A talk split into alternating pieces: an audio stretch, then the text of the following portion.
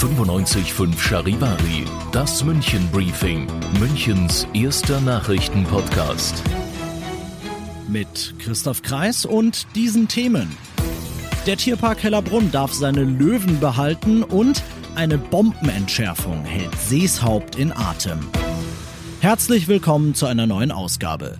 Dieser Nachrichtenpodcast informiert euch täglich über alles, was ihr aus München wissen müsst. Jeden Tag gibt's zum Feierabend in fünf Minuten von mir alles Wichtige aus unserer Stadt, jederzeit als Podcast und jetzt um 17 und 18 Uhr im Radio. Der Tierpark Hellerbrunn ist bis auf weiteres gerettet. Die Stadt München als der Hauptanteilseigner hat ein Rettungspaket geschnürt, das die geringeren Einnahmen in diesem Jahr kompensieren soll. Gerettet sind damit auch die Wappentiere Münchens, die Löwen. Die brauchen ein neues, teures Gehege, damit sie weiter artgerecht gehalten werden können. Das kann jetzt gebaut werden. Dennis Späth vom Presseteam des Tierparks ist erleichtert. Ja, das sind natürlich super Nachrichten für den Tierpark Hellerbrunn. Der Stadtratsbeschluss Beschluss für das Rettungspaket für unseren Tierpark. Wir haben damit eine schöne neue Perspektive, auch für unsere neue Löwenanlage, deren Bau wir jetzt Ende des Jahres beginnen können. Nichtsdestotrotz, Hellerbrunn braucht noch weitere Lockerungen seitens der Behörden, was die Besucherbeschränkung anbetrifft. Im Rahmen dessen natürlich das, was sicher ist, damit wir ja einfach auch noch mehr Umsatzerlöse heben können aus dem Verkauf von Eintrittskarten. Circa 9.15 Uhr heute Morgen in Seeshaupt am Starnberger See. Ein Bagger führt Bauarbeiten an einem Ufermäuerchen durch, als auf einmal der Bagger trifft eine Blendgranate, einen Blindgänger aus dem Zweiten Weltkrieg. Im Umkreis von 150 Metern müssen rund 30 Bewohner evakuiert werden. Die Schifffahrt nach Seeshaupt wird für Stunden gestoppt. Ein Team von Sprengstoffexperten muss sicherstellen, dass die Granate vollständig, also ohne Rückstände explodiert ist und dass an der Stelle keine weiteren vergraben sind. Am frühen Nachmittag dann die Erleichterung und die Entwarnung, die Straßensperren werden aufgehoben und am allerwichtigsten, während der gesamten Aktion ist niemand verletzt worden. Was war sonst noch los in München Stadt und Land? Im Landkreis Erding läuft ein Verbrecher herum.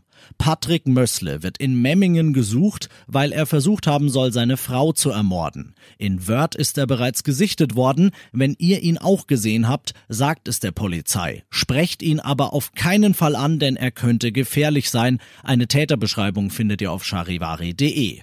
Und auf der Theresienwiese kann sich ab morgen jeder kostenlos auf Corona testen lassen. Einzige Voraussetzung ist, dass ihr euch dafür vorher einen Termin holt. Die Online-Anmeldung ist seit heute freigeschaltet. Ihr seid mittendrin im München Briefing, Münchens erstem Nachrichtenpodcast. Nach den München Meldungen jetzt noch der Blick auf die wichtigsten Themen aus Deutschland und der Welt.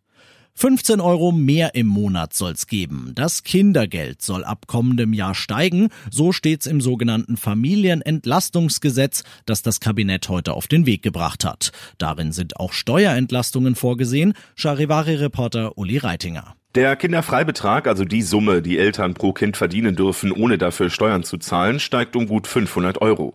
Aber das Gesetz bringt nicht nur Verbesserungen für Familien, sondern für alle Steuerzahler, und zwar bei der Einkommenssteuer. Ab Januar dürfen wir alle knapp 9.700 Euro im Jahr steuerfrei verdienen. Das sind knapp 300 Euro mehr als bislang. Und auch der Betrag, ab dem der Spitzensteuersatz fällig wird, steigt deutlich. Wir haben Gütersloh und Mumming, Australien hat Melbourne und jetzt auch Sydney.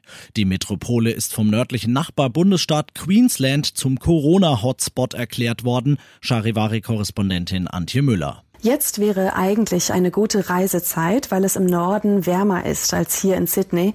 Aber wer im Großraum Sydney wohnt, und das sind mehr als fünf Millionen Leute, der darf nicht mehr über die Grenze. Hintergrund sind die Neuinfektionen. Innerhalb eines Tages wurden 19 neue festgestellt. Das klingt nach sehr wenig, aber sie sind in verschiedenen Teilen der Stadt aufgetaucht und darin sieht die Regierung von Queensland das Problem. Und das noch zum Schluss.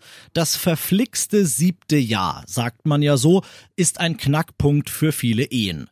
Das stimmt aber nur bedingt. Das Bayerische Landesamt für Statistik hat nämlich herausgefunden, das siebte Jahr ist weit vorne, die meisten Ehen zerbröseln aber schon nach fünf Jahren. Insgesamt aber, und das ist die gute Nachricht, gehen schon seit 2011 jedes Jahr weniger Ehen in Bayern in die Brüche. Ich bin Christoph Kreis, ich wünsche euch einen schönen Feierabend. 955 Charivari. Wir sind München. Diesen Podcast jetzt abonnieren bei Spotify, iTunes, Alexa und charivari.de. Für das tägliche München-Update zum Feierabend. Ohne Stress, jeden Tag auf euer Handy.